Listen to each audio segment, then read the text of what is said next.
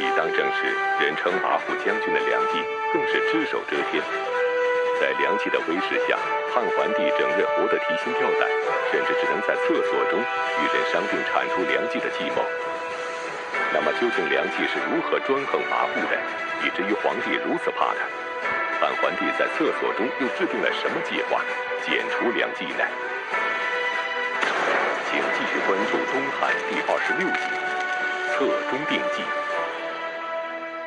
上一讲啊，咱们讲这个东汉王朝自从顺帝之后啊，就有一段这个君位不稳的时候。不到一年的时间，皇帝宝座上坐的人换了好几茬儿，几位皇帝不断的像走马灯一样换来换去的时候，外戚梁氏的势力就逐渐做大了啊。外有相继做大将军的梁商、梁冀父子，内。有主政的梁太后啊，只不过呢，在质地的时候啊，梁太后虽然是依靠兄长梁冀，但同时呢，也利用宦官和儒士，特别是对这个声望很高的名儒李固非常器重。李固呢，主要就这个呃，依赖自己那些个儒学出身的官僚，对外戚宦官横行不法，多有弹劾。所以这样一来，梁冀对这个李固是恨之入骨，一门心思想把他弄死，欲除之而后快。质帝被梁冀毒死之后，在这个立嗣选帝这个关系梁氏生死存亡的问题上，梁冀和梁太后遭到了以李固、杜桥为代表的朝官士子们的反对和抵制。虽然这个梁冀凭着自己声大。胳膊根粗，这个靠这个强权压制对手，屡屡取胜。但是呢，梁冀对李固、杜桥总是放心不下。东汉建和元年，桓帝刘志出力，当时地方上有个这个人叫刘文不服啊，不知道他是不是宗室啊。同时呢，跟另一个叫刘伟的联合起来谋立清河王刘算。李固、杜桥呢，原来是赞成立刘算的啊，但是呢，他们并没有参加刘文、刘伟这二刘的这次政变活动啊。可是工于心计的梁冀巧妙的把这件事儿跟李固、杜桥就挂起钩来了。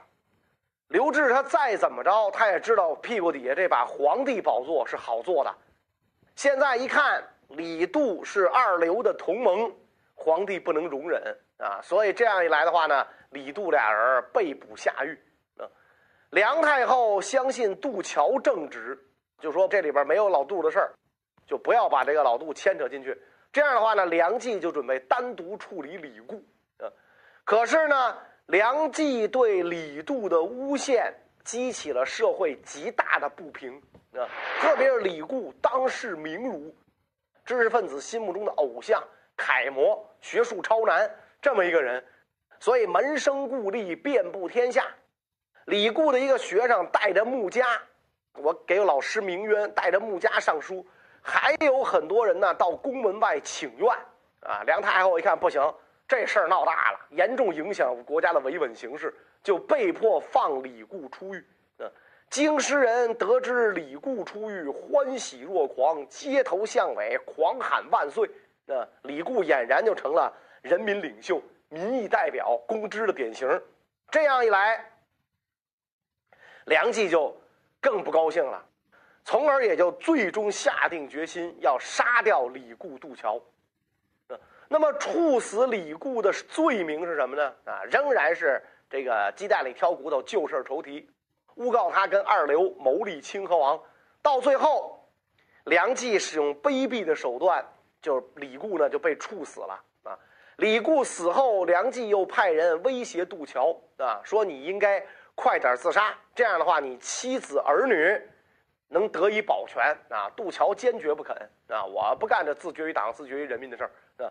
第二天，梁冀派人骑马到杜桥的家门，没有听到里边的有人哭，就知道他没自杀啊。于是呢，就报告给自己的妹妹梁太后，到底这个梁太后再觉得杜桥正直，毕竟一笔写不出俩梁字来嘛，所以把杜桥逮捕下狱。这样一来，杜桥也就死在了狱中啊。然后梁冀把李固、杜桥的尸首放在洛阳城北十字路口示众，示众的时候下令说：“有胆敢来哭泣吊丧的，予以严惩。但是公道自在人心啊！洛阳城内还是有有胆量的忠节之士。”去哭拜了两位忠臣，李固、杜桥是被冤杀了啊！最得意的是梁冀，其次呢，汉桓帝也很得意啊。什么大臣啊，还不是我想怎么着就怎么着啊？可是天下正直的人呐，则为之寒心。当时就流传了一首歌谣，说：“直如弦，死道边；曲如钩，反封侯。刚正不阿的冤死于道旁，心术不正的。”封侯拜将，荣华富贵享之不尽。梁冀杀李固、渡桥，是给朝廷的官人、天下的学子一个警告。那当然，确实有不少人害怕了啊，或者明哲保身，或者临危而退，或者落井下石，不一而足。除掉了政治的大臣李固和杜桥后，梁冀彻底消除了朝廷中反对的声音。梁氏家族的势力更大了，外戚势力大必然会危及皇权。汉桓帝刘志为什么对此毫无防范，反而对梁冀言听计从呢？咱们讲过，这个桓帝刘志啊，上台的时候已经快十五岁了，按说年纪就不算小了。前面咱们讲了，和帝呀、顺帝呀，到了这个年龄都可以亲政了。但是梁太后恋剑不舍，所以皇上呢依然没有权。刘志当上皇帝不久，梁太后就把自己的一个妹妹嫁给了刘志当皇后。这么一来，梁冀的两个妹妹，一个是太后，一个是皇后，一个是婆婆，一个是儿媳妇啊，也不知道俩人的辈分怎么论。那梁家的势力啊就更强大了。但是不管怎么讲吧，人终有生老病死啊。到了这个和平元年，梁太后病重，眼看着不行了，所以下诏啊，把朝政大权归还给桓帝。从此之后呢，他就是不再揽权。没过几天，这个太后就去世了啊。桓帝自知啊，之所以能够登上皇帝宝座，是因为有了梁冀的支持。啊为了这个酬谢梁冀的元力之功，呃，桓帝是不惜代价的啊，对梁冀的礼遇之优超过了萧何，封地之广超过了邓禹，赏赐之厚超过了霍光。梁太后一去世，这个桓帝要对太后娘家人表示表示啊，增封大将军梁冀十亿一万户，连同以前。他的这个这个十亿啊，一共是三万户。啊，封梁冀的妻子孙寿为襄城君，每年收入五千万钱，加赐红色绶带，与长公主相同。孙寿这人呢，按照这个史籍记载啊，长得不咋地，但是呢，特别会做出各种妖媚的姿态来迷惑梁冀。梁冀对他非常宠爱，又很害怕啊。这这个孙寿就是一个醋坛子啊，而且呢刁蛮强悍啊。史书上说，这个汉妇有五种妖态，这个扮相是有史以来最楚楚可怜的。哪五种妖态呢？第一种是愁眉，第二呢就是提妆，第三叫跺把劲儿，然后折腰部。第五种妖态叫这举齿笑，愁眉。就把这眉毛啊画的细而曲折，真的给剃了啊，显示出一副愁容。提妆，眼睛下面化妆，显示出了一副哭过的样子，眼睛老是泪汪汪的，桃花眼儿那样。跺马劲儿，把发髻偏在一边儿表示懒散放荡，好像刚从马上掉下来那样勾人啊。然后折腰部。折腰部就是走起路来啊，风摆杨柳，那腰细的好像要折断似的。它的结实就弄成那种 S 型。你看中国古代美女都是这种 S 型的，三级风不敢上街这样。然后呢，举齿笑，就是指他这个笑起来好像牙疼，只能浅笑，不能放声大笑。这样那种可怜相的这个打扮，就不由得这个好色男子由怜生爱啊。然后说他这个长得不怎么地嘛，两肩像这个药鹰一样向上凸起啊，这样就跟现代女士服装有垫肩似的。那眼睛像豺狼一样横眉立目，瞅着人眼睛呢都贼溜溜的转。说话呢还结结巴巴，吐字不清，要文化没文化，仅能记个简单数字而已。就这么个人，而且说这孙寿少年时代起啊。便游艺成性，恣意妄为，横着膀子到处乱逛，整个这一小太妹，弹棋、踢球、耍钱玩鹰弄狗、走马斗鸡，无所不为。他跟这个这个梁冀，简直就是瘸驴配破墨，豺狼配虎豹，乌龟配王八，天生一对儿，地造一双啊。那么，这么个东西。还居然跟这个梁冀宠爱的管家秦公私通啊，而且让这个秦公做官做到了太仓令，可以自由的出入孙寿的住所，威势权力很大。据说周刺史和郡太守这些二千担的地方高官，在赴任之前都要谒见秦公，向他辞行。梁冀此时权倾朝野，一家人过着穷奢极欲的生活。唐朝有诗鬼之称的李贺，曾作长诗《荣华乐》，写出了梁冀的跋扈，梁家的奢靡。那么，梁冀的生活究竟奢华到什么样的程度呢？梁冀和孙寿是两口子，但是呢，分别在这个街道两旁啊，相对兴建住宅。建筑工程穷奢极欲啊，穷极奢华。我盖一大坟包，我弄一大裤衩比着来，互相那个竞夸、竞争夸耀，金银财宝、奇珍怪物充满房舍，然后大举开拓园林，从各处运来土石，堆砌假山，十里大道有九里紧傍着池塘，林木深远，山涧流水，宛如天成。奇异的珍禽和驯养的走兽在这个园林当中飞翔奔跑，梁冀、孙寿乘坐人力辇车在家宅之内是游玩观赏啊。他们家能开园博会啊，同时还能开世界动物博览会。后面呢跟着许多歌舞艺人一路欢唱，有时候是夜以继日纵情娱乐。客人登门拜访求见都不许通报。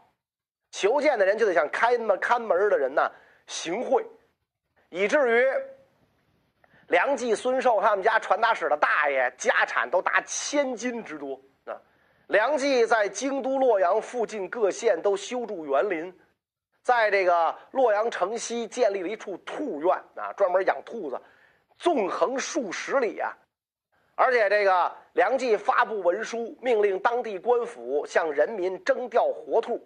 每只兔都要剃掉一撮兔毛作为标志，有人胆敢猎取兔院的兔，要判处死刑。有一位西域来的胡商，不知道这个兔院的禁令，误杀了一只兔，那上面要调查谁杀的，那大家互相控告，因罪致死的十数人。梁冀呢，还在洛阳城西建了一座别墅，收容奸民。藏匿逃犯，这些人好为他卖命啊！甚至抢夺良家子女，充作奴婢，多达数千人，称他们为自卖人啊！说他们自己卖自己人。梁冀采纳孙寿的建议，罢免了许多梁姓家族成员的官职，表面上呢是显示梁梁冀的这个谦让，实际上是把这个空出来的职务给孙氏家族啊。等于给梁冀的外戚啊，就梁冀是本身是外戚，控制皇上，他又被外戚控制了啊。所以孙氏家族中假冒虚名担任侍中、卿校、郡守、长吏的十多人，全都是贪得无厌、穷凶极恶，派自己的私人宾客啊到所辖各县调查登记当地的富人啊，然后呢，罗织罪名，将妇人逮捕关押，严刑拷打，让你出钱赎罪。家财不足的，因为出不起那么多钱，就被活活打死啊！那个时候的这个富人啊，也很倒霉啊，也没办法把财产转移到国外去，所以只能是这个朝廷随剥夺就剥夺，没有私有财产不可侵犯那一说啊。有一个这个扶风人叫世孙奋啊，这个人很富有，也比较吝啬。梁冀呢送给他一匹马，要求借贷五千万钱。世孙奋只借给了他三千万啊！梁冀大怒。派人到这个世孙奋所在郡县，诬告世孙奋的母亲是梁冀家看守库房的使女，曾经偷盗白珍珠十斛、紫金一千斤逃亡，然后就把世孙奋兄弟逮捕下狱，严刑拷打致死，家产全部没收。世孙奋的家产共值一亿七千万，啊，所以这世孙奋也是舍命不舍财。然后派遣这个梁冀派遣门客周游四方，甚至远到塞外，征求各地的宝物。所到之处，百姓是无不怨恨。桓帝对梁氏啊很恩遇丰厚，但是梁冀还想要大，要更大的权。有了权，何愁礼不优、地不广、财不厚？吧？所以梁冀非常醉心于权。朝廷大事小情都抓在他手里，事无巨细都要向他请示，由他决断。宫廷内外都布满了他的亲信，皇帝起居一点一滴的小事儿，他都要过问。大小官吏升迁，他更是重视啊。凡是有升迁的，必须要先到他那儿谢恩辞行。皇帝那儿去不去两可，无所。梁冀的权势越来越大。连皇帝都要惧他三分，朝廷内外的大臣官员无不畏惧，俯首听命。然而，也有一些正直的人敢于反抗梁冀的专横跋扈。这些人是谁？结果又会怎样呢？有个叫吴树的，新任宛城县令，到梁冀那儿辞行。这个宛县呢，是南阳最繁庶的地方，有很多梁冀的宾客。所以这个梁冀呢，要吴数啊，对他的阻挡宾朋多给点照顾。吴数说，对那些干坏事的小人应该杀绝。大将军居高位，又是皇后亲兄，理应尊崇贤良的人，以补益朝廷。宛县是个大县，士人很多，但是呢，我从来没有听说有一个贤能的人得到任用，用的多是徇私小人。因此呢，您。让我照顾您的这个亲党，我不敢从命。而且吴数这个人很很有种啊，说到做到。到任后就把梁冀宾客中罪恶累累的宰了好几十个，所以梁冀就恨透了他了啊。假装把他升为荆州刺史，招到府中践行，在酒中制毒啊。梁冀整个一个化学家，一个这个用毒大师。结果这个在酒中放了毒之后。无数可能不知道先帝爷就是被这么毒死的，结果无数饮了毒酒，死在了回家去的车上，都没到家就死了。所以这个东汉呐，外戚专横，并不是梁冀一人，但是梁冀的专横比任何外戚都有过之无不及。凡是见者，无不是侧目切齿，大多数人敢怒不敢言。但也不是所有人都这么怂，也有吃了雄心豹胆的，敢于挺身而出，仗义直言。比如有一个叫袁柱的，年仅十九岁，郎中小官看到梁冀如此凶纵，甚是激愤，就给皇帝上书啊，指出朝廷已经事分权臣，建议大将军梁冀功成身退，回家玩去吧，啊，否则权重镇主，难以全其身矣。梁冀看到这封上书，勃然大怒，派人逮捕袁柱。袁柱改名换姓逃走，又托病假死，用这个蒲草结成尸体下棺落葬，但是仍然遮掩不住两党密探的耳目。当梁冀查明袁柱逃亡在外，就暗中派人把他抓住，活活打死啊！叫你这个说我是吧？因言获罪啊！活活的把他把他给打死了啊。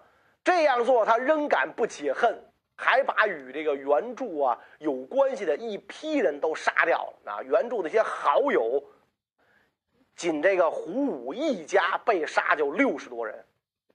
袁著还有一个朋友叫郝旭，他逃亡避祸，但是实在逃不出梁冀在全国所布下的党徒之手啊！各地这个这个这个这个维稳办啊，非常的这个势力非常强大啊，只好叫人抬着棺材去见梁冀。服毒死于大将军梁冀府前，以保一家性命。梁冀当权的时候，东汉王朝名义上是刘家天下，实际上是梁家天下。梁冀一人当上了大将军，家里的阿猫阿狗通通升天。儿子梁印又名虎狗，十六岁，无德无才，无知无识，初中没毕业，在家相貌丑陋。啊，你想梁冀那媳妇儿就长那模样，儿子能好看得了吗？梁冀暗示手下推举自己的儿子为河南尹啊，穿上官帽官袍，歪七扭八走在路上啊，就是目猴而观啊，见者暗笑。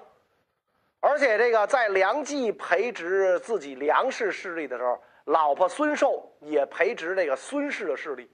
孙家在贪暴淫虐方面，比起梁家来有过之无不及。梁冀是没有皇冠的皇帝，富有天下，封户三万，大造官邸。孙寿也要跟丈夫比高低，大造这个宅邸，岁入五千万。梁冀私生活荒淫放荡啊，孙寿也同样荒淫放荡。她跟这个秦公私通，但是呢，她还不允许自己的丈夫偷腥。她老公跟一个美女有有有一腿，孙寿得知之后，派人抓住这个美女。扯头发、打嘴巴、打板子，甚至要把这事儿闹到朝廷上嘛？不家丑，不惜外扬。梁冀做了二十多年大将军，这期间是梁氏家族的黄金时代，也是东汉外戚掌权的鼎盛时期。但是盛极必衰，这个规律是谁也逃不掉的。那么不可一世的梁氏外戚，最后是怎样被铲除掉的呢？皇上很不甘心这种傀儡生活啊！皇帝在未取得地位之前，只要坐上皇帝宝座，就当傀儡都行啊！只要能坐上这把椅子，怎么着都行。甚至呢，因为个人的私怨，伙同梁冀杀害忠良，李固、杜桥，把朝廷里仅有的两位敢于跟梁氏抗争的大臣杀了。这一杀，皇帝的日子就更难过了啊。外宫由梁冀把持，事务大小，皇上不能过问；内宫由梁太后、梁皇后这一对姐妹花控制。特别是梁皇后啊，仗势欺人，动不动就把皇帝左右的人毒死，连皇帝自己都提心吊胆的过日子。那所以皇上长期过这种日子，心里很苦。史籍记载，横怀不平，皇帝一直是怀着不平。当然了。他就更想找时机改变自己这种朝不保夕的傀儡皇帝的处境。元嘉元年正月初一，群臣朝见皇帝。啊，大将军梁冀佩戴宝剑进入宫中。当时的这个尚书张陵厉声斥责梁冀，让他退出，并且呢，命令这个虎贲和羽林卫士夺下他所佩戴的宝剑。啊，所以梁冀这个跪下向这个张陵认错，张陵没答应。张陵是代表皇上的嘛，向皇帝上书弹劾梁冀，请求把他交廷尉治罪。当时时机显然不到嘛，所以皇帝下诏罚梁冀一年的俸禄。又有一次呢，出现了日食，太史令陈寿奏称说，出现日食灾异，罪过在大将军梁冀身上。梁冀听完这个消息，就授意洛阳令逮捕拷问陈寿，最后使陈寿死在狱中。桓帝因此就特别恼恨梁冀，是吧？你太过分了，不不奉朕命就敢擅杀国家大臣，梁冀自己跋扈啊，他妹妹也一样啊，那妹妹更不得了。梁皇后仗着姐姐是太后，哥哥是大将军，穷极奢华，比前世加倍，独占皇帝宠爱，嫉妒成性，六宫其他嫔妃都不得侍奉皇帝。等到梁太后一去世。皇帝对他的恩宠啊，顿时就衰退。梁皇后自己没儿子，她就不想让其他嫔妃怀孕。那其他嫔妃一怀孕，很少能得到保全的。桓帝虽然畏惧梁冀，不敢谴责发怒，但是呢，让梁皇后陪侍的次数越来越少，梁皇后就得了抑郁症。啊，元嘉二年，梁皇后就去世了。这么一来，梁氏跟皇帝的纽带就算是彻底断绝了。啊，桓帝这个时候他已经二十八岁了，不再是当年十五岁的娃娃皇帝了。一门心思想把权力从这个权臣手里夺回来啊！所以有一次啊，这个桓帝啊，把这个宦他他他一看周围谁能跟自己干这事儿，除掉外戚，只有宦官嘛啊，就把这个宦官唐衡拉到厕所里问啊，说朝廷当中有谁跟梁家不对付啊？所以这个唐衡就回答了，说据我知道的，朝廷当中单超。左官、徐晃、巨源，都对梁氏不对付啊，恨这个梁氏专横啊。这几位都是宦官，于是这个桓帝急忙招单超、左官入密室啊，跟他们讲说：将军梁氏把持朝政，宫廷内外都被他们控制，大臣由他们指使。朕想除掉他们，你们看怎么样？单超这帮人就回答说：梁氏是国家奸贼，早就该除掉，只不过臣等。智力低下，力量弱小，不知圣上意下如何？啊，皇帝说：“我早就想好了，你们好好密谋一下。”啊，这个单超说了：“灭梁氏不难，就怕陛下犹豫不决。”皇帝说到这个时候还有什么可犹豫的？你们干去吧。恰恰在此时发生了梁冀派人杀害邓贵人的母亲的这么一个事件。啊，邓贵人呐，父亲死了之后。邓贵人的母亲呢，就嫁给了这个梁冀的媳妇儿孙寿的舅舅。这个邓贵人呢，非常受桓帝的宠爱，封为这个贵人。梁冀为了巩固自己的权势，就把这个邓贵人呢认为养女，让他改姓梁。但是呢，他又怕这个邓氏家族得势，虽然咱们有有姻亲关系，但是怕他得势，跟梁氏分庭抗礼。所以就先后杀掉了邓贵人姐姐的女婿，又要杀邓贵人的母亲。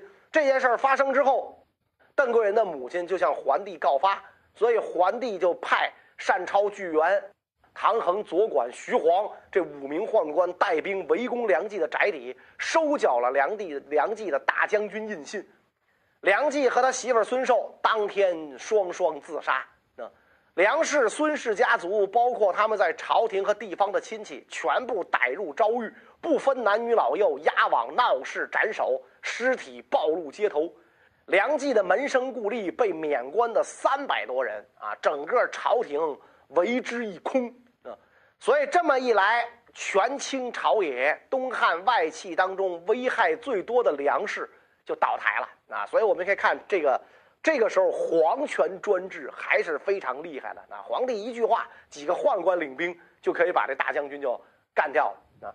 那么，梁氏外戚的倒台，是不是就换来东汉的政治清明呢？